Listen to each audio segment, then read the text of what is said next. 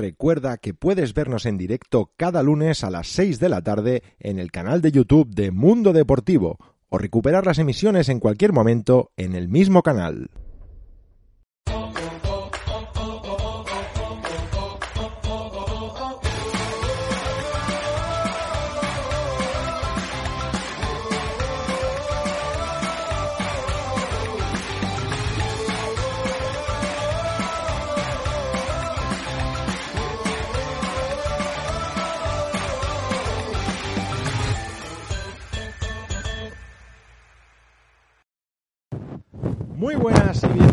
Una nueva edición de Solo Wrestling Show, edición número 30. Parece mentira, pero ya llevamos 30 programas en esta nueva andadura de lo que fue en su momento Solo Wrestling Radio Show. Pero bueno, vamos a centrarnos porque después de estos 30 programas nos vamos acercando ya a esa fecha clave en la que WWE va a volver a meter público. Pero antes tenemos unos pay-per-views, yo creo que los últimos ya que veremos en la gran W sin público y por eso hoy vamos a analizarlo. Hablo, por supuesto, de ese NXT Takeover in Your House. Para debatirlo, para hablarlo, contamos con nuestro equipo habitual. Iván Beas, ¿qué tal? Saludos, muy buenas tardes Xavi, buenas tardes a todos los que nos siguen cada semana más en YouTube y en podcast. Gracias, muchas gracias como siempre. 30 programas, 30 programas aguantando al cenutrio que tengo a mi derecha, pero bueno, ya hablará en su momento. Derecha, a ver, cuidado. ¿eh? Derecha, izquierda, Depende. como lo vea la gente también en, el, en nuestro canal, en el canal de YouTube de Mundo Deportivo donde estamos. Pero Xavi, has hablado de Takeover, pero es que ha venido el bombazo. Vaya bombazo informativo nos ha venido ahora de última hora, lo hablaremos enseguida, pero... Uf, Samoa Joe, amigos. Uf, Samoa Joe. ¿Qué es, Samoa? Ahora, ahora lo hablaremos, ahora lo hablaremos. Hablaremos también con Sebastián Martínez. ¿Qué tal, Sebas? ¿Cómo va esa semana? Muy enganchado a WCW, ¿no?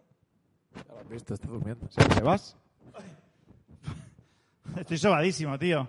Estoy esperando ya que termine este sufrimiento de semanas. Creo que lo he aguantado muy bien hasta ahora, pero de verdad se está haciendo muy duro, ¿eh? O sea, de WrestleMania a WrestleMania Backlash te dije, venga, hay que aguantar esto.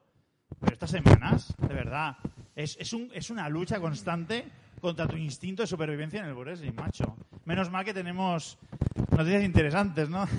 Sí, después hablaré de eso que me has dicho ahora. Lo estaba escuchando. Es que estaba, estaba como en trance. Sí, ¿no? Eh, Estás ahí ennubulado. Bueno, y tenemos, si hablamos de NXT Takeover, por supuesto, contamos con nuestro especialista en NXT, Miguel Uceda. ¿Qué tal, Miguel? ¿Cómo vas? Xavi, al equipo, ¿qué tal? Pues es un placer estar aquí con vosotros una semana más, ¿no? Hablando de este NXT Takeover in Your House y, por supuesto, de las noticias que tenemos esta semanita porque, madre mía, hoy los reyes han llegado cargados de regalos, así que, ojito. Bueno, pues vamos a ir allá. Queríamos empezar eh, hablando de, de NXT Takeover, pero mm, yo creo que la actualidad eh, manda y ahora la noticia es que parece ser que Samoa Joe, quien supuestamente estaba despedido, podría reincorporarse. Pues sí, amigos, una última hora. Eh, PW Insider, Mike Johnson, periodista reputado con buenas fuentes, ha confirmado que WWE eh, ha vuelto a recontratar a Samoa Joe, pero no lo ha recontratado para el roster, lo ha recontratado en exclusiva para NXT. Esto es una noticia bastante bomba por todo lo que pasó. Recordemos que fue despedido hace unos meses dentro de una retalia de despidos sorprendentes después de WrestleMania. Y a mí lo que me sorprende es esto, en exclusiva para NXT. ¿Por qué? Pues porque quien lo ha pedido ha sido ni más ni menos que Triple H y lo ha Uh. pedido lo antes posible, lo confirma Mike Johnson y también confirma que el propio Triple H estaba muy, muy cabreado por el despido del propio Samoa Joe. Y esto me deja muy, muy, vamos a decirlo de una manera, de muy raro, ¿no? Que parece que en la directiva mm, unos van por un lado y otros van por otro, al final. Yo no, yo no sé si esta recontratación de Samoa Joe podría tener algo que ver con la supuesta salida también de William Regal. Puede ser. ¿Qué, qué te parece? ¿Cómo ves tú lo de Joe? Yo me quedo con lo que ha dicho Iván y de hecho os transmito un, un comentario que me ha comentado un amigo en privado. Y es que si Triple H tiene la capacidad y el poder de recontratar a un luchador liberado como Samoa Joe, se supone que también tendría que tener la capacidad para evitar un despido. Entonces aquí eh, me parece algo muy extraño porque, como bien decía Iván, unos van por un lado y otros por otro. Y veremos si Samoa Joe es el único o no de despedidos liberados que vuelven a WWE, en este caso a NXT. Sebas, ¿tú quieres decir algo de Joe o, te da absolutamente igual? Pregunta Uriel Corella, Corella, sí, en el chat. ¿Qué pasa Sí. con Samoa Joe? Que ha sido recontratado por WWE, confirman varios medios ya, entre de, ellos de Fightful. momento hay que decir, sí que es verdad, que no hay eh, confirmación oficial de WWE. Pero los, podemos decir, dos de los periodistas más reputados con mayor, mejores fuentes en WWE. Y bueno, Dave Meltzer ayer también confirmaba, ya daba a entender que sí que lo habían recontratado. Mm, pues sí, Samoa Joe vuelve. Eso sí, para hacer la apreciación solo en NXT. Exclusivamente en NXT. ¿Ahora vas a decir qué, Sebas? Y, ¿no? Y ¿Y qué has dicho antes? ¿Que empezamos con un bombazo?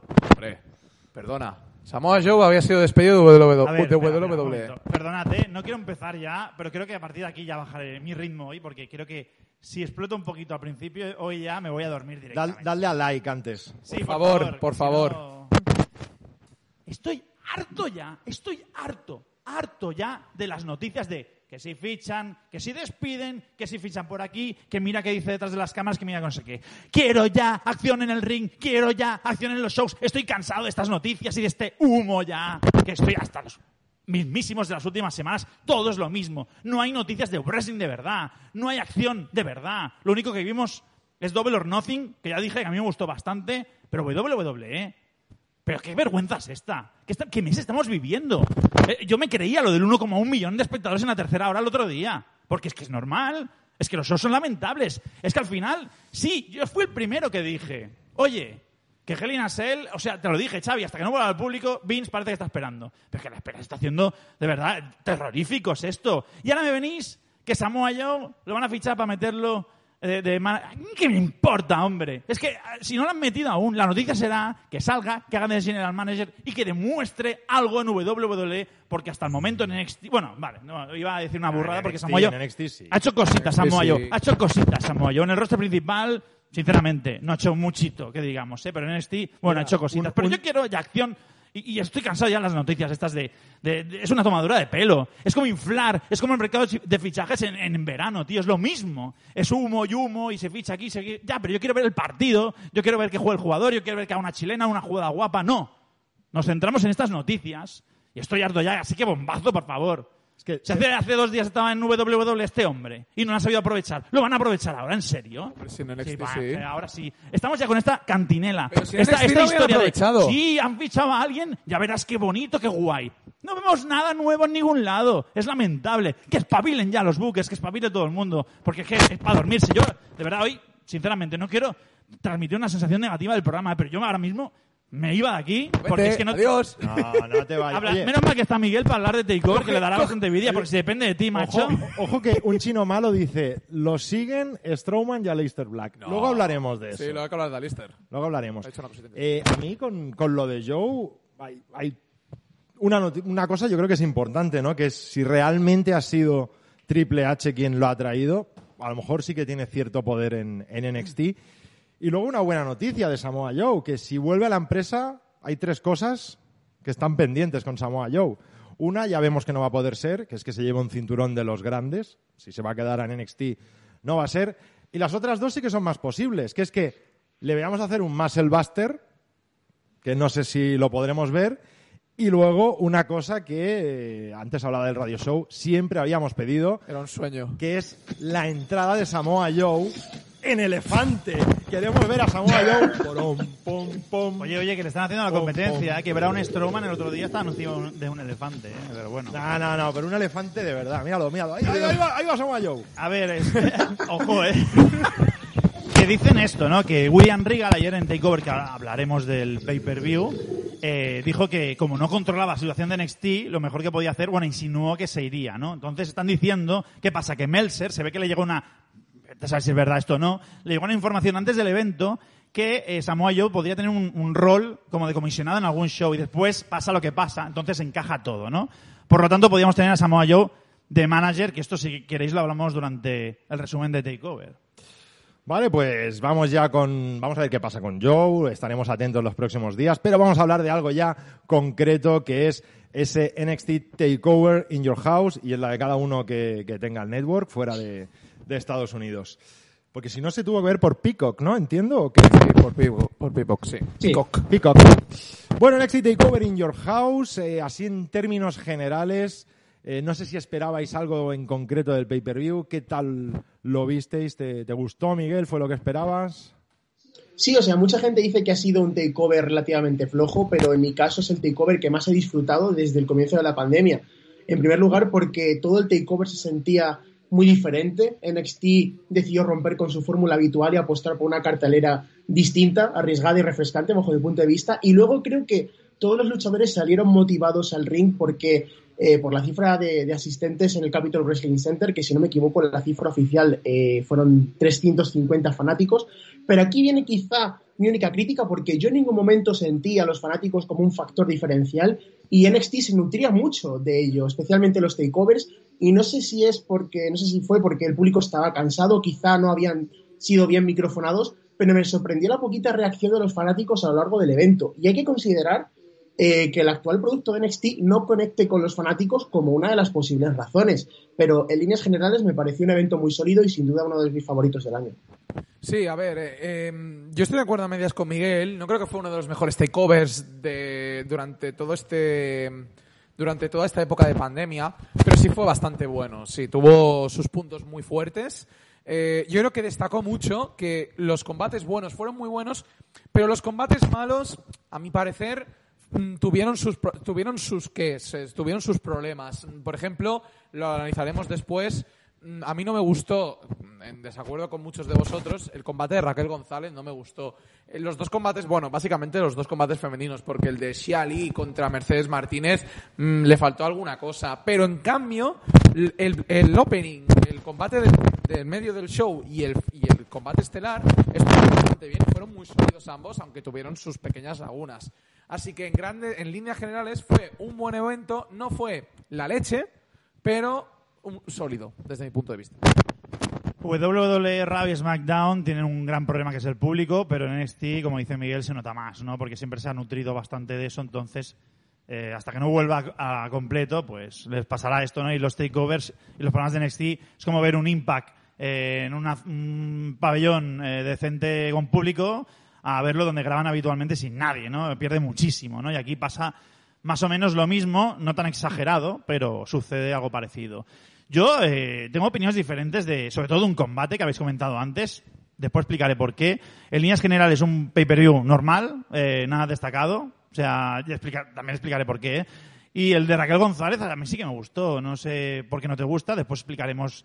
Pero vamos, eh, un takeover eh, más de lo mismo de lo que hemos visto en los últimos años. No hay una. No es como Elite Wrestling que te demuestra que en un evento como Double or Nothing que comentaba antes te puede dar mucho color. Aquí realmente no vi el color. Otra vez. Bueno, pues vamos a ver esos combates uno por uno. Vamos a empezar por ese campeonato norteamericano y campeonato de parejas de NXT que se pusieron en juego. Bronson Reed y MSK se enfrentaron a El Legado del Fantasma y finalmente pues retuvieron los, eh, los campeonatos. No sé qué te pareció, ¿no? Un combate pues igual en el que... Se puede decir, mucho... Xavi, MSK, ¿eh? Si quieres. MSK. MSK, Wesley, Nash Carter. ¿No te gusta MSK? No, como lo dices tú, mejor MSK. ¿No? Sí. A mí es que me suena a OBK, que es otra cosa. Uh, gran grupo. Bueno, ¿qué tal el combate? Pues eh, fue un combate rapidito de poco más de 13 minutos que sirvió para que Bronson Reed y MSK tuvieran su hueco Eh, en una MSK. cartelera bastante... MSK, MSK. bastante ocupada, ¿no? Eh, vamos a ver, al fin y al cabo era lo que todos esperábamos, un sprint de velocidad, caos y spot por doquier y por supuesto la combinación de Powerhouse y High Flying de, de Bronson y MSK. Y tampoco se pedía más de este combate porque la rivalidad es la que es. O sea, sí que es cierto que MSK y Legado del Fantasma han mantenido su rivalidad desde Takeover Stand and Deliver, pero no han apretado el acelerador con la historia hasta hace un par de semanas. Y todo parece indicar que la historia entre Bronson Reed y Santos Escobar continuará durante los siguientes episodios de NXT y creo que es un acierto total porque ambos son luchadores muy versátiles y desde luego que Santos ha demostrado estar listo para aspirar a campeonatos principales fuera del crucero. Yo tenía miedo con este combate porque el- la estipulación de Winner Takes All eh, se puede extrapolar de muchas maneras. Aquí yo creo que lo habían hecho bien, pero eh, podía devaluar a lo mejor eh, la actuación de uno, de otro, pero al final no, al final consiguieron englobarlo todo bastante bien, tuvieron todo su momento, tanto, tanto Legado de Fantasma con Santos Escobar, que yo creo que cada vez más se está demostrando que son eh, que es un luchador de futuro y un futuro campeón de NXT desde mi punto de vista y luego también con un Bronson Reed que yo de primeras dije que estaba verde todavía para ser campeón pero yo ayer en, el- en este en este show lo vi bien vi eh, un Bronson Reed más sólido más eh, con más ganas MSK MSK en este caso mm, yo veo que ya se han consolidado con estos títulos y creo que lo están haciendo muy bien. Un combate de lo que se esperaba. La fuerza de Bronson Reed contra los altos vuelos de MSK, MSK contra los altos vuelos de Escobar y Wild con, ah, perdón, con Mendoza, Mendoza. igual. Y Wild con Escobar eh, haciendo la fuerza, su- bueno, el trabajo sucio, la fuerza bruta. Y al final englobó todo en un combate que fue bastante sólido y rápido, como comenta Miguel. Así que yo este combate, para ser un opening, me gustó bastante.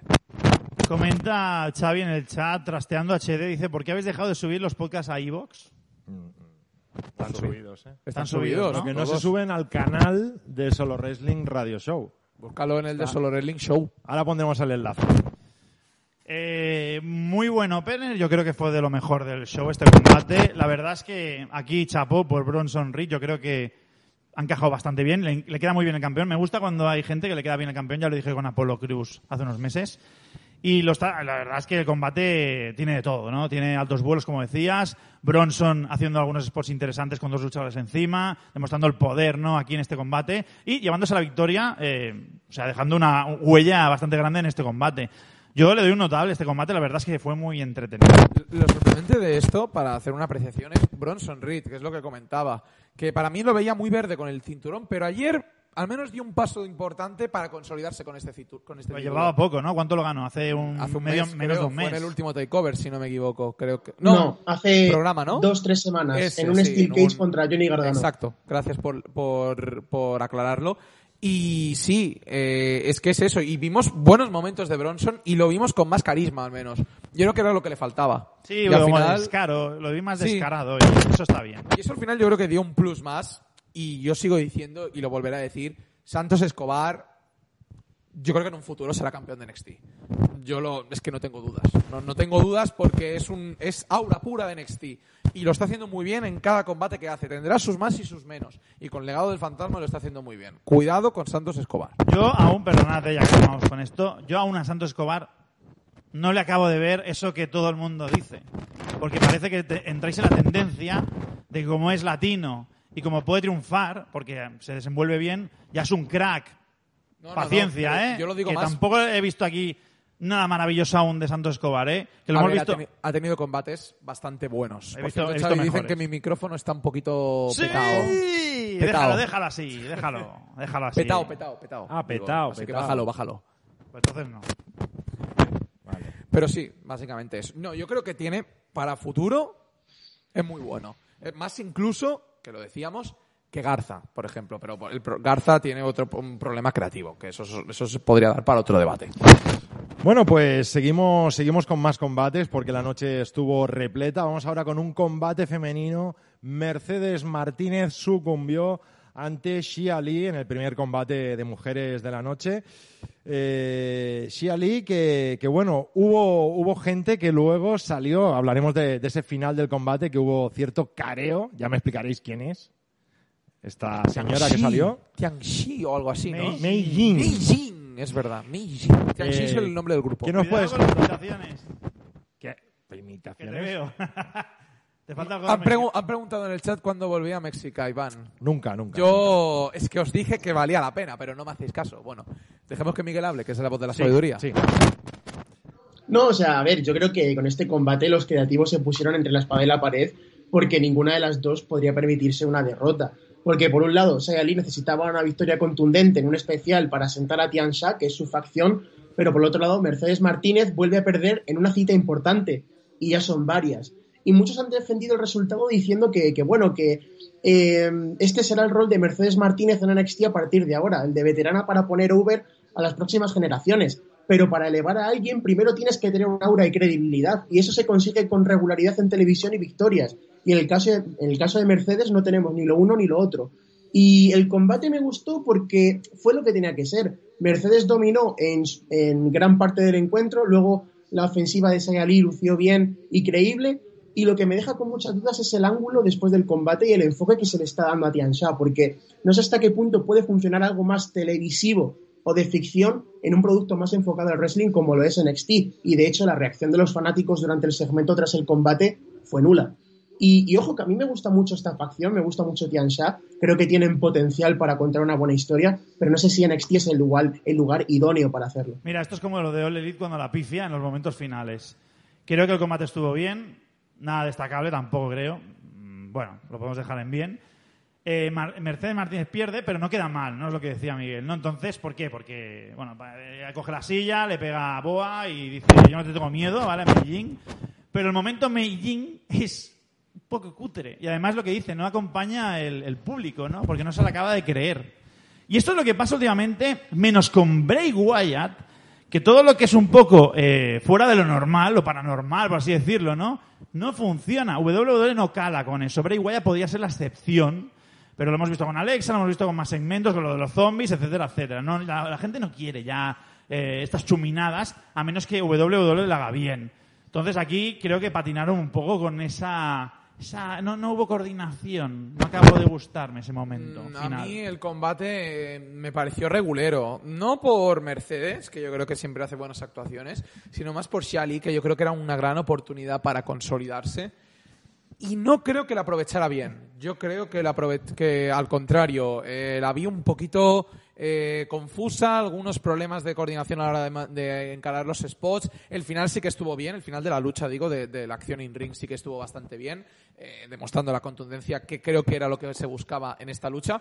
Y luego el final sí que estoy de acuerdo con Sebas en el sentido de que nos pareció un poquito raro, ¿no? Un poquito anticlimático, ¿no? Sobre todo Mm, con el momento de Beijing cuando la coge la tira al foso ese de la rampa o algo por el estilo que yo ahí al foso ya han tirado unos cuantos no sé si habrán salido algunos.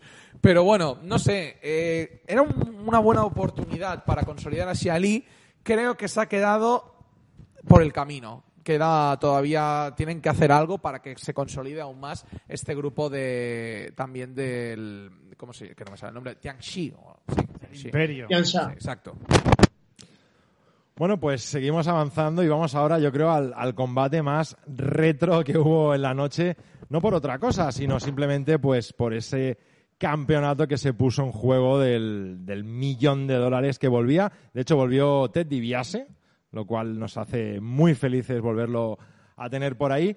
Y bueno, enfrentó a Cameron Grimes a, contra LA Knight, o como diría Sebas, LA Knit en un ladder match, también con una escalera personalizada, no sé.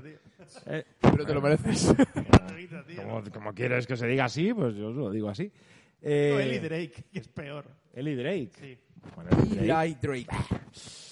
Bueno, eh, vuelve a estar el campeonato del millón de dólares, cosa que a mí me, alegra un montón, pero no sé qué recorrido va, a poder tener. Creo que es el, campeón natural, ¿no? El, el A Knight y vamos a ver cómo juega con él, pero ¿qué te pareció esto?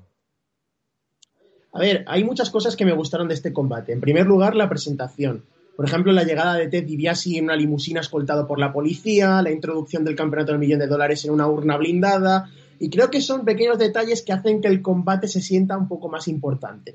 Y si hablamos sobre el combate en sí, pues también me gustó mucho el enfoque que le dieron Cameron Grimes y LA Knight, porque generalmente en un combate de escalera se suele pasar tiempo construyendo un spot que realmente haciendo daño al oponente o plasmando la urgencia de descolgar lo que esté colgado arriba en el techo. Entonces aquí tuvimos mucha coherencia. Tenemos como tres spots principales diseminados a lo largo de 20 minutos que dura el combate, pero entre ellos vemos el uso de las escaleras para maltratar al rival y para alcanzar el campeonato. Y, yo personalmente agradezco el uso de la lógica y la coherencia porque en estos combates se suele ignorar bastante. Eh, dejando de lado un poco la, el hacer spots por la mera espectacularidad. Lo que sí que me chirria mucho es el resultado porque si cogemos el roster de NXT y pensamos en el campeonato del millón de dólares, la primera persona que se te viene a la mente es Cameron Grimes. y en cierto modo se agradece que hayan apostado por un resultado desconcertante porque en general la cartelera era bastante predecible, pero creo que LA Knight no era el adecuado para llevarse el cinturón. Porque LA Knight eh, podría haber, haberse permitido otra derrota y haber rebotado perfectamente hacia otra historia porque es un luchador muy versátil. En cambio, ¿qué haces ahora con Cameron Grimes? Además, a mí una cosa muy curiosa que es que en su entrada salió con eh, salió Grimes y salían billetes cayendo en el Titantron, en el stage. Y claro, a mí me daba a entender que, ostras, va a ganar Cameron Grimes, qué previsible. Pero no, al final ganó LA Knight. Eh, yo estoy contento con el resultado. Sinceramente, yo veo que eh, es un luchador que el aura que desprende y el carisma que desprende es muy grande. Y yo creo que nos dieron un combate bastante bueno para ser un combate de escaleras.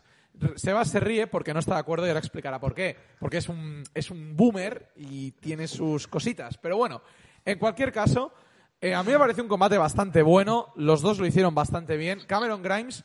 Yo no estoy de acuerdo con Miguel. Yo creo que Cameron, yo creo que esta historia continuará. Es obvio. Nos dieron un poco más de transición y acabará con Grimes siendo el campeón del millón de dólares por cómo ha ido evolucionando ese gimmick que tiene ahora mismo y que se consolidará seguramente en los próximos meses con, ese, con ganar ese cinturón a LA Knight. No tengo más que decir sobre este combate, más que nos dieron un buen espectáculo. Para ser un combate de escalera nos dieron muy buenos spots. Cameron Grimes es, sublime. LA Knight le falta mm, este, mm, este tipo de combates tampoco le va muy bien, más que por su carisma. Eh, yo creo que si hubiera sido una, una lucha individual normal y corriente, lo hubiéramos visto un poco más destacado de lo que se vio en este combate. Pero, al fin y al cabo, merecido. Percepción personal, ¿eh? A mí este combate de escalera no me gustó nada. Es que aquí es donde dije que, difiero en las opiniones de todos. Bueno, Xavi no sé qué opina, pero... Eh, bueno, Xavi, cabrón, tú cuando me hagas reír, ponte la cámara, porque me he dado cuenta que me estaba descojonando solo y nadie No, yo no me estaba descojonando en absoluto. es que, bueno, después lo explicaré en todo caso. hay, un, hay un bloopers por ahí de, cosas raras. Continúa, eh, continúa. No, a ver, eh, un montón de, errores en el combate. Y sabéis que a mí no soporto los errores. Hay uno clarísimo, que es cuando están en el ringside los dos caídos, va al árbitro, se acerca y, eh, Drake dice, ¿qué pasa? Y el otro dice, no, no, túmbate otra vez. La cámara enfocando el, el, productor, otro cero, otro más, ¿vale? y se levanta y sigue en el suelo tumbado. Bueno, un desastre. A mí hay, yo he visto varios errores en el combate así, que es lo que más odio de los combates, que hay errores de este tipo de coordinación. Pero quitando esto, vale, os gusta, es una percepción personal mía, vale, perfecto, no pasa nada, ¿vale? Que tampoco quiero parecer aquí el ogro. Que ha dicho que me han gustado varios combates y espérate porque aún, me, aún faltan dos más. Lo que iba a decir sobre esto, ¿qué es NXT? ¿Es una marca propia, original? ¿Qué es NXT? Eh, ¿Creéis que es original? Es una pregunta rápida que os hago. ¿Es original? ¿Es un producto original? ¿Original? ¿Original en qué sentido? Original si saca sus propias ideas, si saca sus propias historias que nos han sacado antes. O sea... Eh, no, porque esto ya se dio un Bueno, no. Bueno, el combate sí, la estipulación no. el problema no es ese. El problema es que si tú quieres copiar cosas del pasado, y estamos hablando de WCW todo esto, bueno, no, en este caso no, porque es Ted DiBiase, ¿vale? Con su millón de dólares, eh, NXT, cada dos por tres, que si los Wargames, que si esto, es como revive el pasado cuando, no, hace eso en el roster principal, no aquí. NXT no es la, marca diferenciadora, diferenciada, perdón. Pues hazlo en el roster principal que encajará más, porque son cosas que han pasado con gente más relacionada del roster principal, no de un producto como NXT. Pues lo ponen aquí y a mí me parece todo esto un poco, eh, no sé, demasiado retro siempre. Me da esa sensación de NXT se ha vuelto un poco retro con tantos guiños al pasado y, todo esto, no sé, que sea un poco más, ha perdido un poco la esencia. Lo decía antes Miguel, antes de, la, de empezar el programa, que él, yo, yo, opino igual, desde que están en USA Network han perdido esa chispa. Y, en este de combate sí, el hombre del millón de dólares, ¡uh, qué bien! Yo lo he vivido, eh, te vivías en mi época, no me interesaba mucho, sí, esta historia la verdad no me, no me ha proporcionado nada. Quiero cosas nuevas. Pero es divertido verlo, ya está. Es un guiño, punto, ya está. Por divertido es que no... ¿qué, opináis sobre lo de que se, se puso el, el, cinturón con una caja? Una caja de, de, seguridad. Una caja de seguridad, no. Yo creo que es porque a lo mejor era el cinturón legítimo, es decir, el verdadero cinturón del millón de dólares. ¿Y por eso está en una caja? Para que no cayera, por ejemplo. para, que, para, que no lo robe. no, no. Pero me refiero a que era legítimo y que como es tan caro, pues a lo mejor pues, Triple H, puede ser. Triple H dijo en la conferencia de prensa previa a Takeover que era el campeonato legítimo, era el de verdad. Entonces yo lo puedo entender más. Millón de dólares, pues entonces sí que lo entiendo que esté en una caja. Oye, no. ¿y, y al final le van a reconocer a Ted DiBiase el campeonato mundial o no? ¿Sabéis la historia esta, no? Que él compró, por decirlo así, el, el campeonato y no se lo reconoce WWE. O quizás el inicio de una storyline esto. Ojalá. Ojalá. A mí me gustaría verlo. ¿DiBiase está en el Hall of Fame? Sí. Buena pregunta, no recuerdo. espera. Sí, me parece que sí, A sí, ver, sí, voy sí, voy sí. No, ahora no, no estoy seguro, sí, ¿eh? Sí, sí que está. Sí, sí, sí que está, está, Sí, sí, vale, vale, vale. Sí, sí. No recuerdo el año, pero sí. Bueno, pues eh, seguimos, ¿no? ¿Queréis comentar algo más no, del mira, combate? ¿sabes Ah. lo que decía del retro? Nathaniel Ponce de León dice en el chat algo muy interesante. Tal vez por eso su audiencia más fiel es la mayor a 50 años. Que a lo mejor por eso cogen, eh, hacen estas ideas retro que comentabas. Y es porque ahora, como la audiencia ma- que tiene más la demografía de interés en Estados Unidos, para quien no lo sepas, de 18 a 49 y luego está de 50 a más.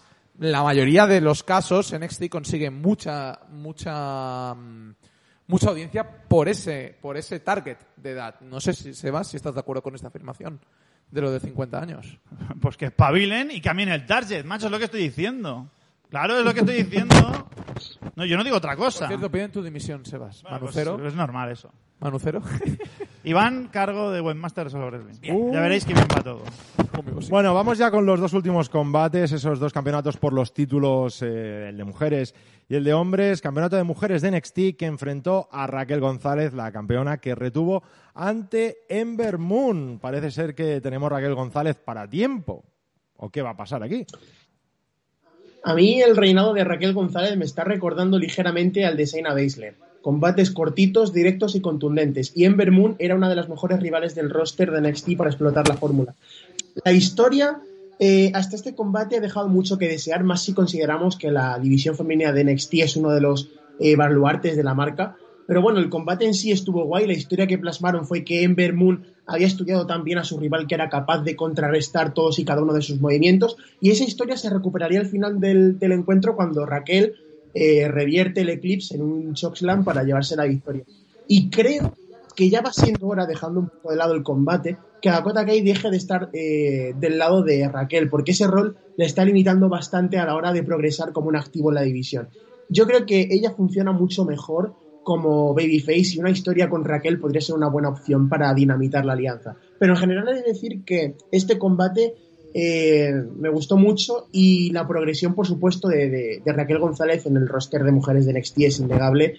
Me alegro muchísimo por ella y estoy seguro que tiene un futuro muy prometedor en WWE.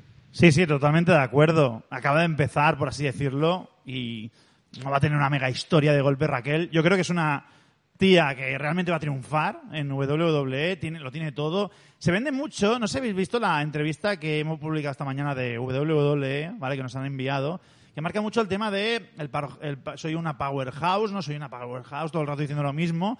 Marca mucho eso, ¿no? Que es una luchadora grande, que compite contra otras luchadoras más pequeñas y quiere demostrar que es la más chingona, es lo que ha comentado, me ha hecho mucha gracia. ¿eh? Dice, no se habla de español, y después dice, soy la más chingona.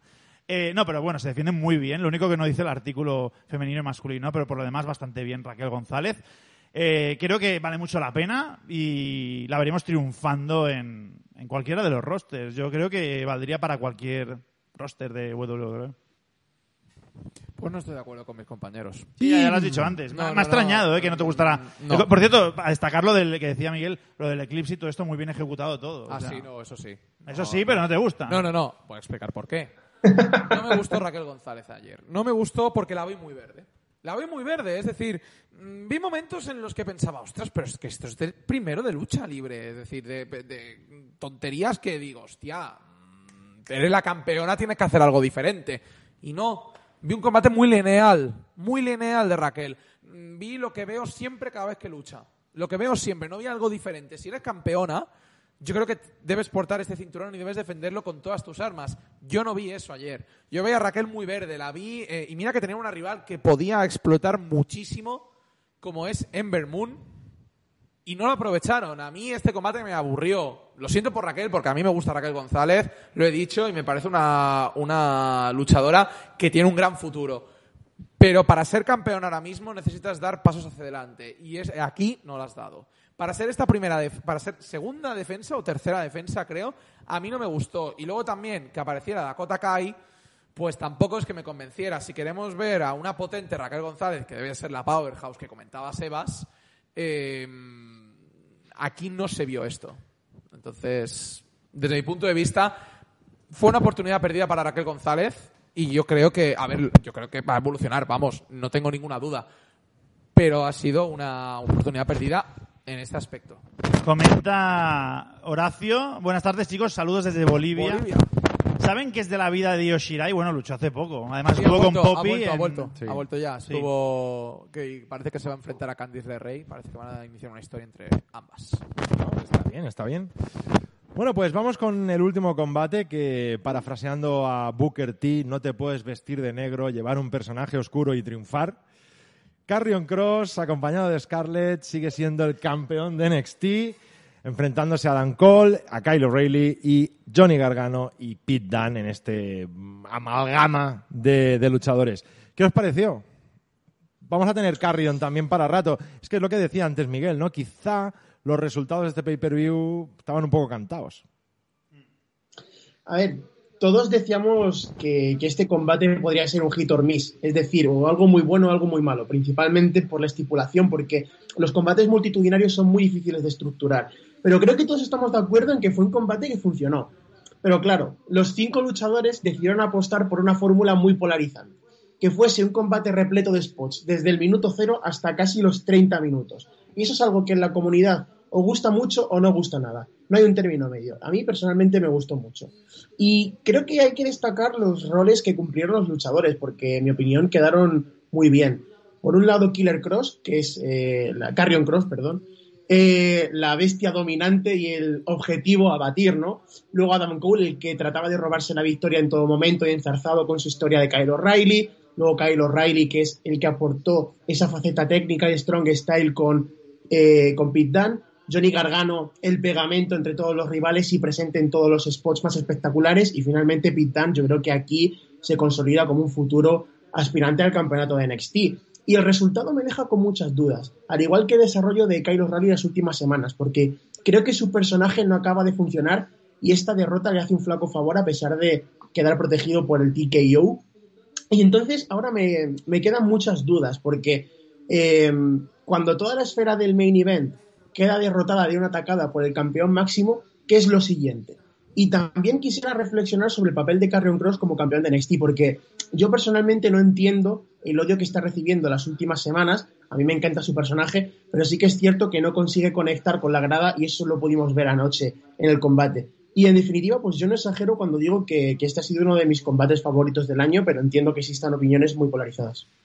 Claro, porque tiene a Scarlett ahí al lado y cuando aparece Scarlett todo el mundo está así callado. No, venga, que ha sido muy, muy gratuito eso. Pero eh, ahora en serio. Yo vi dos, dos combates aquí. Eh, cuando entraba Carrion Cross en el ring, que muchas veces lo dejaron apartado de este combate, era un combate totalmente distinto. Era mucho más fuerza física, movimientos más duros.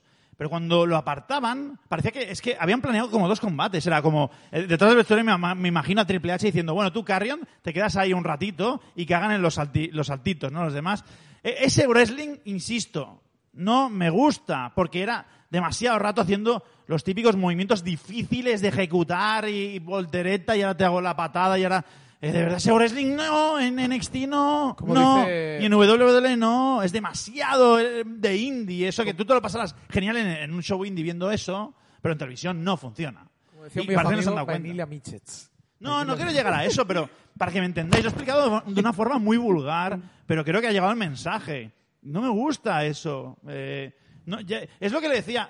eh, voy a eso, Xavi, lo que me has dicho antes. Sebas, que estás viendo, que ya lo he dicho muchas veces aquí, pero sigo Ah, lo va a avanzando. contar, lo va a contar ahora. El abuelo Con. WCW, ¿no? Con WCW. Te pongo, te pongo un tono sepia o blanco y negro o algo así.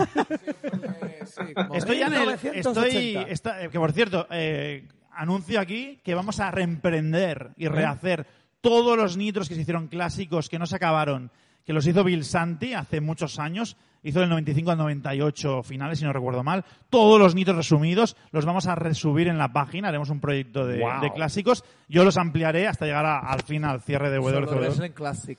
Exacto. Pero eso será Qué solo guay. si está registrado, ¿no? No, no. Lo, dij- lo dijo alguien y ¿por qué? ¿Lo hago o qué? Venga, va, hazlo para Pues sí, que no la gente interesa a la se- gente, a lo mejor. Para que la gente se una. No, entonces, ¿qué pasa? Eh, no me quiero enrollar. Eh, estaba viendo el 99, abril más o menos, y me di cuenta que con el cambio de escenografía de WCW cambió otra cosa. O sea, llevamos muchos años teniendo shows sin grandes eventos estelares, a excepción de Goldberg, que te hacía el espectaculillo, ¿no? Que te levantaba todo el mundo y todo el mundo saltaba por los aires, ¿no? Algún combate sí que hubo, pero todo eran interferencias, storylines, storylines, storylines era así. En cambio, en el 99 lo ves y dices, joder, vaya combatazos en el mañana te están dando Sting, Flair en sus últimas, pero aún te los daba, Diamond Dallas Page, eh, Goldberg, etcétera, etcétera. Bueno, Goldberg, este, Kevin Nash, etcétera, etcétera, ¿no? Que diréis, bueno, vaya muermos, ¿no? Bueno, pues hacían buenos combates en esa época, ¿no? Dedito así. Entonces, qué casualidad que cuando pasa eso, que ves grandes combates diferentes a lo que habías visto, sin marcar tanto los movimientos, sin marcar tanto, veías mucho más, ¿no? Qué casualidad que empieza a bajar la audiencia. Qué casualidad. Eso sí, te tengo que decir, Xavi, que hice el truqui que no lo había hecho hasta ahora de ponerme WWF SmackDown, me lo puse. Uh. Increíble show en comparación, todo color, eh, de rock que sabía luchar a medias, pero te hacía un espectáculo y te lo marcaba muy bien y ahora es eso lo que falta, marcar los tiempos, marcar todo. Todos son muchos combates de muchos movimientos, de mucho, mucho, mucho y al final tanto mucho y no es nada. Y es nada al final. Ya lo- ya Y es lo que creo que le pasa a es que- SmackDown ahora ya, lo- ya lo dijo Taker, ¿eh? Que hay, que hay que moverse menos y actuar más. Eso sí, la- los colaboradores no escucháis lo que acaba de decir Xavi. Hay que moverse más. No, pero para que me entendáis, en NXT pasa esto. En WWE te dije, se están contagiando del rollo indie. Les va a pasar factura. Les ha pasado porque WWE no es eso. Ya lo diréis, NXT tampoco, pero tampoco es lo que estábamos viendo hace tres años, que molaba mucho, ¿eh? Los Nakamuras contra Valor y compañía, o Sami Zayn, molaban mucho, pero no porque hicieran 4.000 piruetas, sino porque marcaban mucho sus tempos. Y aquí nos está marcando, y me vengo a referir a este combate. Porque cuando no estaba Carrion Cross pasa esto, que todo es mucho, mucho, mucho, pero al final realmente no es nada. Mucho, mucho, mucho. Y quizá falta también definición de personaje. Sí, No, que es- Pero, perdona, todo- me llaman, esto- es que esto, solo wrestling boomers. Boomers lo que Ya queráis. estamos. Boomers lo que queráis. Boomer. Pero la audiencia baja y cada vez más. Por algo será. No, no, yo creo que se refería al proyecto de los clásicos, ¿eh? Ah, sí, eso sí, eso sí.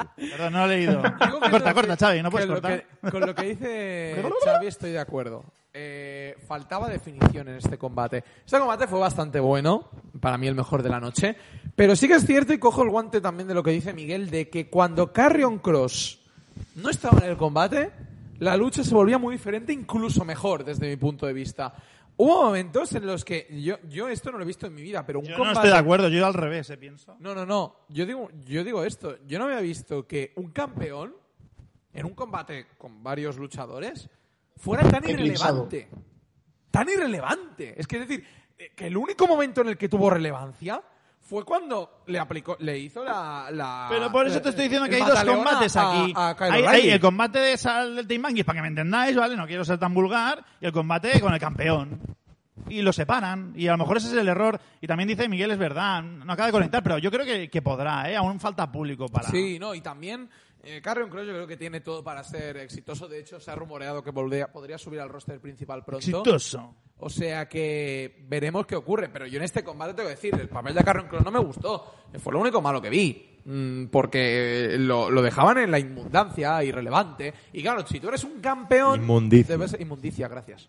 Eh, debería ser irrelevante. Debe ser relevante, debe tener su momento. Y tuvo sus momentos, pero no fueron tan importantes como Pete Dunne, que para mí fue el MVP de este combate, de calle. Eh, Finn Balor también tuvo su momento. Eh, Kyle O'Reilly también. Adam Cole volvió bastante bien también. Pero Carrion Cross, amigos, si tú quieres tener un campeón que sea relevante, pues darle relevancia en donde tiene que ser, en los combates. Y al final no la dio. Ese fue el único problema que vi en este combate. Por lo demás, todo perfecto, un combatazo. Bueno, pues eh, ya para acabar, eh, una notita al pay-per-view. A ver, Seis y medio. seis y medio. Seis y medio, sí. Yo también. Seis y medio y Miguel, que me interesa más. Es que yo soy un indie darling, entonces el main event me, me ha subido mucho la, la media. Yo le doy un siete y medio. Bueno, pues entonces bastante correcto, ¿no? ¿Próximo takeover tenemos fecha ya o...? Se rumorea que es el de después de SummerSlam, ¿no, Miguel? Sí, se, se rumorea que será el, el domingo de, después de SummerSlam y por lo que se escucha será también en el Capitol Wrestling Y Center. antes de nada, también se anunció un programa especial de NXT para, ju- para julio, eh, de Great American Bash. El año pasado ya se hizo uno y tuvo bastante éxito. Este año lo vuelven a repetir. Esta vez lo harán en programa televisivo. Bueno, pues esto ha sido NXT Takeover. Vamos ahora con, con otro tema. Wait a moment. Ah, a ver, ¿qué pasó? ¿Qué pasó? A Perdón, ver. Xavi, ya sé que vamos muy mal de tiempo. Te iba a pedir hoy si podemos Sí. alargar 10. No, no, si podemos- yo por si mí- él puede. Sí, sí, sí, sí, pero Porque vamos, creo que es un joder, tema que tengo no una hemos vida tan apuntado. Ah, pues quito, quito. Venga, Y lo he fuera, estado comentando. ¿Qué? Lo he estado comentando que aquí mm, voy a hacer un poco el panolis, pero bueno, da igual. Voy a dar pistas. Panoli, eres Panoli de por sí. A ver. Pregunta Roberto Martínez Belén: ¿Cuándo vuelve Raw en Mega? Bueno, lo de Mega ¡Uy, Mega! Venga, hasta ¡Leo, luego. Mega! lo apartamos. ¿Cuándo vuelve a la televisión en España? ¿Vale? He insistido, lo digo porque si la gente empieza a apretar, ya si queréis vamos dando pistas aquí. A ver, a ver, a ver, a ver, un momento. un No, momento. no, no, no hay nada, no hay nada. Pero me estás diciendo que quieres aquí un hashtag. No, aún no, no, porque lo veo un poco, todo un poco verde. En verano Pero yo dije, yo te dije, no va a volver el wrestling en televisión en España hasta que haya público, eso uno. Ya estamos Dos, ahí, si ya tiene que interesar a alguien, Sí. ¿vale? Y de momento parece que no, ¿vale? Pero va a volver el público y van a volver figuras como John Cena. Que ahora diréis, vaya tontería, No, Sebas. no, No, no, no, no, no. No, amigos, porque las figuras como John Cena importan mucho en según qué países y en el nuestro funcionamos a base de superestrellas, ¿vale? Sí. Para, para que nos entendamos. A ver, en China no importa mucho John Cena. En. Taiwán más. No, no, en China no importa ahora. Está petado. Bueno, eso les pasará, ¿no? Mm, Los chinos, lo- los chinos tienen un mala leche, ¿eh? Lo único que te quiero decir de esto es que creo que es un gran momento. Cuando, si John Cena aparece, es un gran momento para apretar. Y no digo nada más. Ya está, ya está aquí el tema. ¿Podemos pasar a hablar de Hell in a sí, Cell? vamos, vamos, vamos ahora sí a, a Hell in a Cell, el próximo pay-per-view de WWE. De hecho, es este próximo fin de semana, que ya os avanzo que vamos a estar haciendo la previa del, del pay-per-view. Eh, una horita antes de que empiece el kickoff, me parece que es, ya os colgaremos los horarios, pero os traeremos la- las últimas informaciones.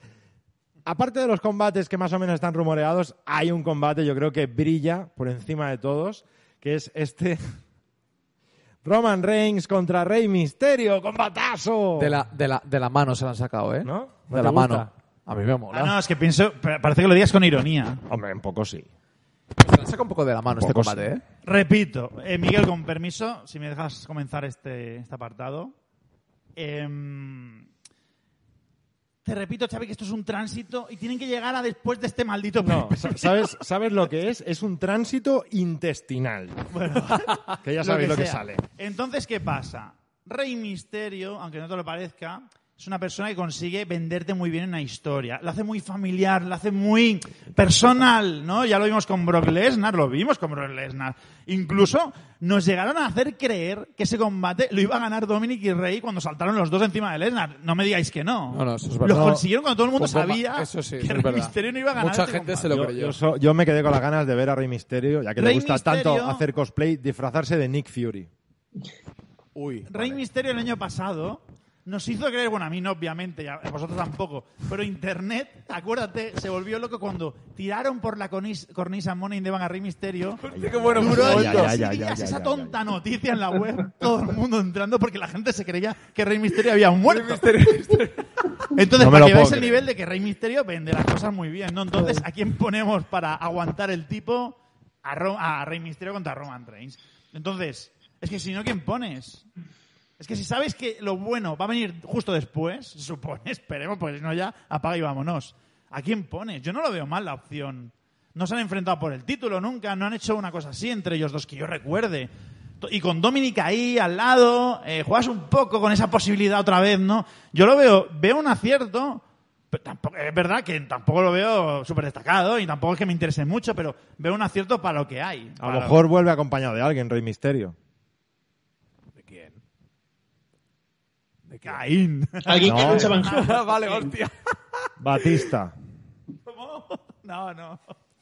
No, no, por favor. Piensa que, que Batista va a estar de antagonista de una serie que no os recomiendo con Jason La de Momoa. sí. La de sí. Apple TV, vale, vale. Pero sí molaba un montón. Apple esa TV, serie. páganos, porfa, ya que te hemos hecho publicidad de la serie. Bueno, eh, no sé, Miguel, a ti, Rey Misterio, Roman. A ver, es lo que dice Sebas, eh, que realmente no hay rivales. Por cierto, Daniel Bryan está bien, se, se encuentra bien, ¿no? No sabemos nada de él Hace tampoco. tiempo que no lo vemos, ¿eh? Está despedido, ¿no? Sea más de las velas que del. Eso dice mucho. ¿Cómo lo ves, Miguel? Yo creo que el problema fue adelantar Hell in a Cell, porque para mí Hell in a Cell es los combates de en jaula eh, se llevan mejor cuando los dos luchadores son, son corpulentos y son grandes powerhouses. No sé hasta qué punto puede funcionar Rey Misterio en una estipulación extrema como es Hell in a Cell. Y sobre Daniel Bryan quería hacer un pequeño inciso, que como curiosidad, eh, la Russell Crate, que es una, es la- la- una empresa que vende merchandising de lucha libre, eh, hace poco hizo una colaboración con Daniel Bryan y generalmente cuando son colaboraciones con gente de WWE pone el nombre de WWE. El caso es que a Daniel Bryan, el producto de Daniel Bryan venía como Bryan Danielson. Eh, Ay, ay, que va- ay, ay, ay, que se va. Ring of Honor. Ay, que se va Ring of Honor. Ay, ay, ay. Bueno, pero esto es normal Alejandro porque está la cláusula esta famosa que si te para un niño por la calle no puedes firmar el autógrafo con tu No me nombre. pude estar en la noticia, puse, será gracioso ver como a Braun Strowman le viene un- su mayor fan y WWE investiga, ¿no? Como No, pero ha llegado esa firma. al Me, me gustó mucho la idea que puso alguien en un comentario, lo siento de verdad, no recuerdo quién fue, pero puso, y si pones delante no soy Brown Strowman, Mi nombre es Adam. Así. Así. Por cierto, Manucero dice, eh, Xavi, que decías que va a volver con alguien. Vuelve a Chavo Guerrero a defender a Rey. Ojalá. Ojalá. Sería maravilloso. hombre, ¿eh? Caín, Sería maravilloso. Caín, Caín está desaparecido, podría salir Caín a ayudarle a, a Rey Misterio y entonces sale Lesnar y le dice, no, Caín, tú y yo tenemos algo pendiente. Y luego sale Bobby Lashley y le dice, no, tú vas a ir contra mí. Y, Y tenemos triple amenaza, Caín, Lesnar, Lashley. el combate que nadie quería, pero que mucha gente seguro que inter- se interesaría. Bueno, respecto a respecto a este combate, sí, a ver, todos sabemos que al final es rival de transición, pero Rey Misterio eh, ofrece muy buenos combates allá donde va, a pesar de la edad, y con Dominic ahora, con todo, que ahora son campeones por parejas, yo solo espero que puedan dar una buena lucha. Pero aquí lo interesante no es solamente Rey Misterio, que a mí personalmente me encanta, yo creo que puede- nos, nos puede dar un combate, por cierto, para No. que la gente no lo sepa. Sí, yo- yo, a ver, Hell yo- in a Cell, Si, alguien ha interpretado que no me gusta Rey Misterio, no es eso, sino que ahora mismo no tiene credibilidad para Exacto, ganarle no. a Roman. Y es que es claramente es otro rival de transición. Por cierto, el combate que no lo hemos mencionado es un Hell in a Cell, ¿eh? Está- Perfecto. es dentro de la jaula. O sea que un poco más de interés. El otro tema interesante es lo que pasó en el pasado SmackDown con Jey Uso, con J Uso, uno de los J Uso, que se cabreó. Se cabreó con Roman Reigns, que en teoría era su secuaz más querido, y al final, pues con la llegada de Jimmy, parece que sabe, ha habido algún pique o algo por el estilo, o algo que no le ha gustado a Roman, que por eso se ha cabreado. Yo creo que ahí veo algo interesante y algo con el que sacar jugo de cara a futuras, futuras historias, futuros combates. Una usada. que va a haber ahí, ¿no? Sí, sí, sí. Paramos ya con los chistes malos, ¿eh? Llevamos No, unas semanitas con los chistes Esto que no, tela, ¿eh? no termina. Eh, más combates, pues está el otro Hell in a Cell de Lashley contra Drew, el campeonato de mujeres de Raw de Rhea Ripley enfrentándose a Charlotte Flair y Bianca Belair poniendo en juego ante, ante Bailey. ¿no? Haremos la, la previa más a fondo la semana que viene. Bueno, el Bueno, esta semana, semana, fin de semana, fin de el, semana. el Fin domingo de por la semana noche. el lunes haremos el análisis post Hell in a Cell. Pero a ver, pero otra vez, ¿eh? Tengo que intervenir. ¿Pero qué mal lo vendéis, tío? Que vamos a volver el domingo. ¿Volvemos el domingo? hombre. Domingo a la... Xavi, eh, esto de cana- acabar el colegio y poner las notas, tío. No, tiene que no. pasar ese tramo, Xavi, para volver a ser el... Que la gente lo Yo sepa. hoy ya me estoy evolucionando, ya no me pongo camisa de cuadros, ya empiezo a ser persona. Ya empieza, Poco a ser persona. No, la gente, recordarle a la gente que será en el canal de YouTube de Solo Wrestling. Sí, Que eso es importante. No será en el del mundo deportivo, sino en el de Solo Wrestling. Y bueno, ya les diremos las horas. Bueno, en principio, España, lo hemos hablado antes, eh, y- y Sí. yo, Xavi, en principio, a las 11, o sea, una hora antes del kickoff. Se intentará hacer a esa hora, como siempre, vamos. Y bueno, en Latinoamérica, pues buscar vuestros No, lo pondremos, horarios. lo pondremos como siempre en, Sí. en las noticias. Eh, dejamos el hype del, del pay-per-view para más adelante. Un hype, ¿eh? Uh, Pero antes, antes de acabar, sí que me gustaría comentar un, un par de cosas y, y siguiendo con los pay-per-views, ¿no? Y es que parece ser, por lo que se dice, que WWE podría estar teniendo algún problemilla con la venta de entradas, ¿no? Esta semana en, en Solo Wrestling lo explicábamos. Parece ser que el ritmo de venta de, los eventos no es el esperado, ¿no, Iván? No es el esperado. Ayer eh, Dave Meltzer reportó en el, último programa de radio del Wrestling Observer que la venta de entradas en el regreso de WWE está siendo bastante pobre. Tanto es así que en muchos lugares no han llegado a vender ni 2.000 entradas. Y eso para WWE debe ser un fracaso absoluto. Esto, antes de que hables Pero Sebas, 2.000 de entradas para de aquí a mucho tiempo. mm, dos meses. No, una pregunta. ¿Nos has espe- has especificado que esos shows de 2000 sean los house shows, esos No, nuevos? no son house shows, son ¿Qué eran? shows SmackDown, de SmackDown y Eran Raw. Raw y SmackDown. y Raw. Que esto es lo esto es lo chungo, es decir, que es en Raw y SmackDown. Esto es un mensaje. Esto es un mensaje de la gente. Ay, ay, ay, lo decía ay. No, lo decía Meltzer. Los números van fatal. Esto es un mensaje y la gente no compra entradas. ¿Pero es un mensaje de qué? Es un mensaje de que el producto no está funcionando o no se está haciendo bien, O, que la al gente, principio del o programa. que la gente tiene miedo a contagiarse. A ver, lo- pero sí, pero también cuen- cuenta la otra parte. Los pay-per-views están funcionando A y eso el iba. SmackDown está funcionando, el primero. No, no, la, la idea, la- salvo los tres primeros shows confirmados, que es el SmackDown del 16, Money in the Bank en Fort Worth, Ojo que el, Texas el y el 16, Raw de Dallas, el del 16 es el primero ya de con todo público, el percal. ese en teoría está casi todo agotado. Ah, claro. El de Money in the Bank también está, no, Money in the Bank está agotado, faltan creo que son 100, 200 entradas, decía Mercer. Está bien. Podemos ir, Xavi. Y el de... Sí, claro. Y el Raw posterior en Dallas eh, también, parece que también va a ser lleno. Pero el resto, números muy malos. De hecho, uno que se está acercando mm, a estos números es uno que se va a hacer en Chicago, creo que es en julio, en el State Arena, que es uno CM de los Punk, lugares vuelve más CM obvios, Punk. que son 12.000, 14.000 personas. Está rondando los 6.000 ahora mismo. Los 6.000, en las 6.000 entradas vendidas. Entonces, claro, hostia, esto preocupa, ¿no? Preocupa un poco porque al final también es una fuente de ingresos, también esto demuestra que el producto no está yendo tan bien como se esperaba. Que eso ya lo hablamos antes y lo hemos hablado un montón de ocasiones. Pero también hay que, hay que poner otro factor. Y esto lo han remarcado mucho también otros periodistas.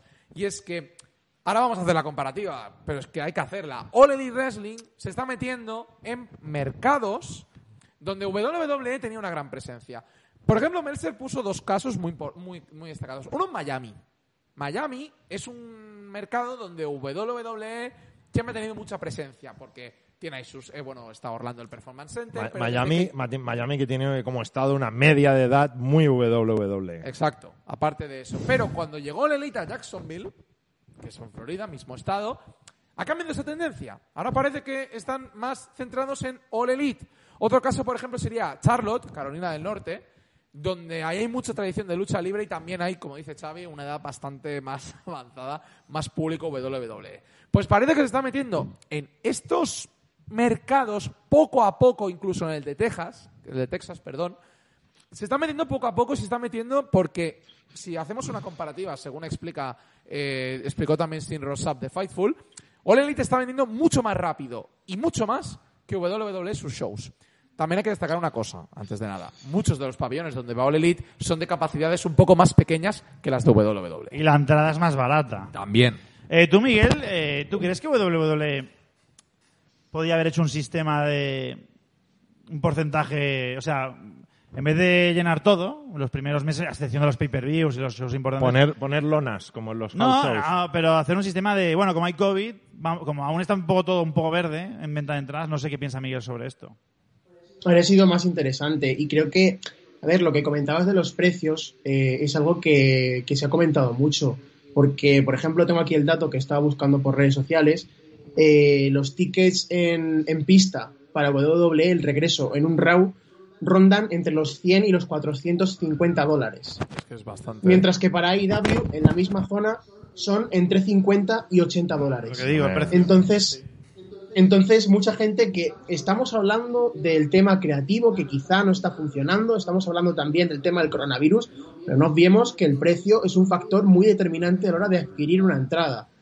Eh, y sobre lo que decía Sebas, es que no olvidemos que antes de la pandemia, eh, W siempre tuvo problemas para llenar en los Raw y los SmackDown para, para llenar los recintos en determinados estados, en determinados territorios. Entonces yo creo que habría sido más interesante eh, que se ocupara la mitad del pabellón, que eso lo, suelen hacer en conciertos donde la, la asistencia en territorios donde no, no, suelen, no suelen ir a, a eventos de este tipo, se suele eh, cortar por la mitad el recinto y eh, pues una mitad se dedica al concierto o a lo que sea y sería una buena una idea interesante para WWE, pero parece ser que han querido ir con, con toda la artillería en este regreso. Pero, es que, ¿ver- ¿verdad que estaban reflotando? Eso pasó en 2018-19. Y verdad que estaban reflotando un poco lo de la venta. No era tan escandaloso como Es esa. que, es que yo lo de los precios no sé de qué os quejáis. O sea, Lesnar no se paga solo, ¿eh? Hay No, que y pagarlo. También hay que pensar que son estadios donde para alquilarlo debe ser muy caro. Por ejemplo, ostras, la State Arena es un estadio famoso. Eh, me vas a poner el American Airlines Center de Dallas y el American Airlines Arena de Miami. También son estadios caros, que son estadios de NBA, ¿eh? pero ahora mismo, es la leche. Ahora mismo, perdonad mi ignorancia, no sé si hay mucho deporte que pueda alquilar un estadio de estos. Bueno, mm, También les interesará alquilarlo sea como sea. Sí, claro. Entonces, seguramente aquí devaluará el precio por el- lo típico de la oferta y la demanda. Pero, sinceramente, los precios tienen algo que ver, por supuesto.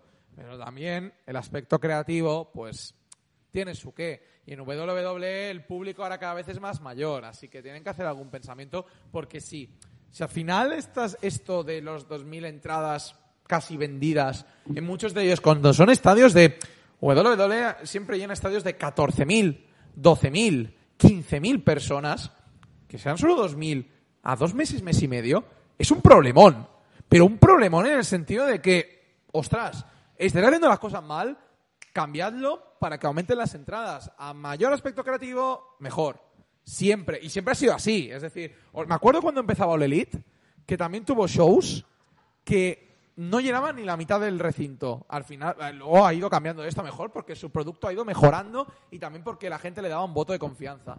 Así que mm, esto al final también es aspecto creativo. Cambiadlo ya porque si no vais a, vais a hacer eh, vais a ir a estadios de 8.000 personas que sí que se podrán rellenar, pero a estadios de 15.000 no. Loquillo Revenge dice, capitalismo básico. Si devalúas el precio, devalúas la marca. Sí, también tienes razón. Estamos diciendo que WWE es el Ferrari del wrestling.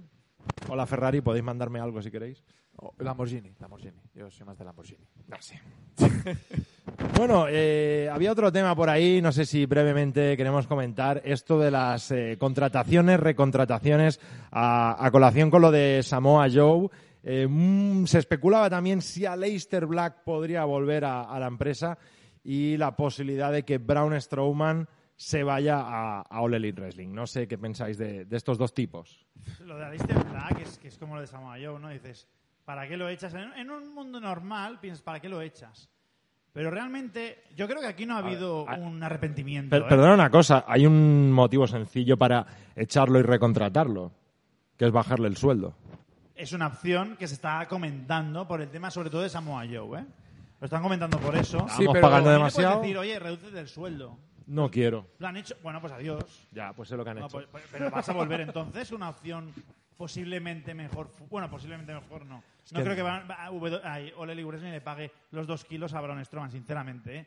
No lo veo. ¿Vale? Porque Braun Strowman ahora mismo fuera tiene más que perder que ganar, yo creo. ¿eh? Pero Alistair Black eh, sí que podía encajar en otro producto, ¿no? Yo, sin- sinceramente, esto lo veo más un, un movimiento estúpido estos de, de- del stock de WWE que otra cosa. O sea, hay que despedir a gente, ¿no? Y después, bueno, como ha ido bien lo del stock, gracias a, a la red social esta, la de Reddit. Reddit, por cierto, pues ahora lo volvemos a contratar. No sé, es un- unas... Es que no te sabría explicar, es muy raro todo esto, lo de Aleister Black y lo de Samoa Joe. Me- veo más raro lo de Aleister Black, sinceramente, ¿eh? Yo entiendo que, que Mark Henry quiera, quiera apostar por traer a Braun Strowman a, a AEW, porque no olvidemos que Mark Henry es un, es un scouter de talento y él fue el que descubrió a Braun Strowman y el que le llevó a WWE. Eh, yo al menos no le veo en- AEW ahora mismo a corto plazo, pero sí que podría ver a Alistair Black y desde que se marchó, desde que fue liberado, eh, ya estaba sacando merchandising, tiene una línea de ropa abierta en internet y ha hecho mucho hincapié en promocionar su marca a través de las redes sociales. Eh, de hecho, se ha escuchado que se ha puesto en contacto con diferentes promotores norteamericanos para hacer apariciones en las independientes como Tommy End. Eh, más allá de eso es lo que puedo opinar. Mm, Si veo a alguien más cercano de regresar a WWE, pues yo diría Braun Strowman, eh, que de firmar por AEW. En cambio, a Lister Black le veo más en AEW y fuera de WWE. Yo de, desde que Alistair se anunció el despido de, y que ha estado hablando en su canal de Twitch, también en el canal de Twitch de su pareja, hacia Trinidad, conocida como Celina Vega. No lo había WWE. cerrado. ¿Qué? No lo había cerrado. No, no la había cerrado, la ha vuelto a reabrir. La ha vuelto a reabrir ahora. De hecho, bueno, ahí salió lo del tema musical de Alistair, el nuevo tema que al final no se realizó. Eh, yo estoy viendo que parece que está teniendo la vertiente de, de, como comentaba Miguel, de ahora apariciones en indies. Ahora me voy a centrar en las apariciones en indies. Si WWE me quiere, me lo pensaré al menos. Porque al final le dan estabilidad laboral y cualquiera que quiere, eh, lo que busca es un trabajo, sea como sea, aunque te guste o no, eh, buscas un trabajo. Claro, vamos a ver cómo lo podrían explotar creativamente. Quién sabe, puede pasar como Samoa Joe y vuelve a NXT y se queda exclusivamente en NXT. Puede ser perfectamente porque Triple H le guste o algo por el estilo. Pero sí, yo estoy de acuerdo con Miguel. Yo creo que ahora Elite podría ir, podría encajar perfectamente, podría ser un tremendo luchador. Incluso, como dice Juanjo Bayón en el chat, a Ring of Honor o- a Impact. ¿no? Bueno, mejor dicho, Pero, Ring of eh, Honor. ¿Qué es Ring of Honor? Saluda, Alejandro. Bueno, No, a Ring of Honor. Y, y una noticia hablando de NXT ahora, ya que tengo aquí también a, a Miguel Uceda, que pasó un poco así desapercibida. Esa idea loca que WWE quería meter la pezuña en el deporte de las eh, artes marciales mixtas y abrir alguna especie de división extraña. ¿Pero esto no era Raw Underground? Era como lo de Raw Underground, pero Llevamos varias semanas sin ver esa viñeta de Diamond Mine y, y por el momento no tenemos ni idea de lo que se podría tratar. Mm, Sí que varios, escu- eh, varios eh, insiders han comentado que podría tratarse algo similar al Club de la Lucha, estilo también MMA, a lo que comentabais con Raw Underground. Y, y es que volvemos a lo que hemos comentado antes. ¿Cómo puede funcionar esto en NXT?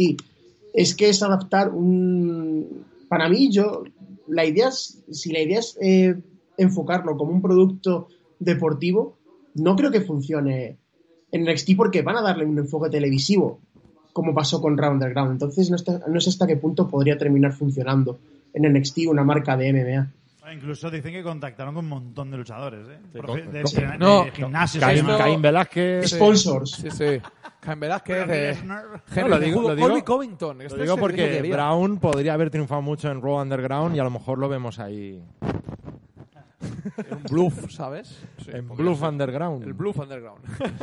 Bueno, vamos a irlo dejando ya que es, es un poquito tarde. Miguel Luceda, gracias por estar aquí. Muchas gracias, Xavi. Equipo, ha sido un placer, como siempre, estar rodeado de un equipo de expertos y, y nos vemos la próxima, chicos. Claro que sí.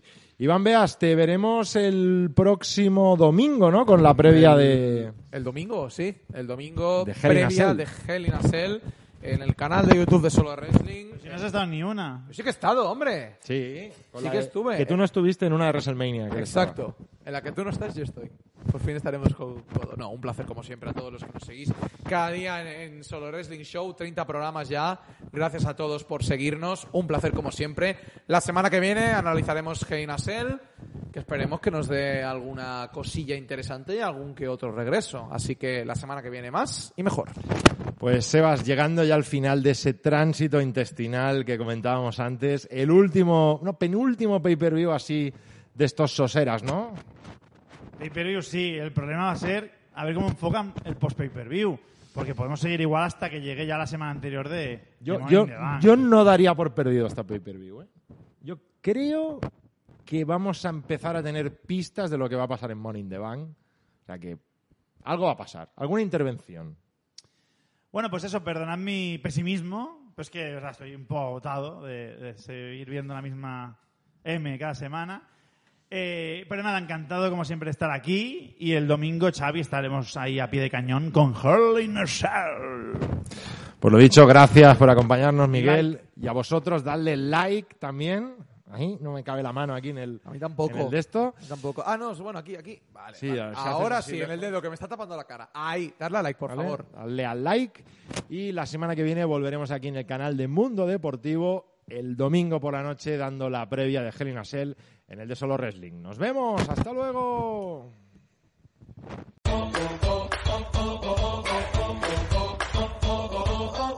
Recuerda que puedes seguir nuestras actualizaciones en solowrestling.com y nuestras redes sociales. Pásate por Twitter, solo-wrestling.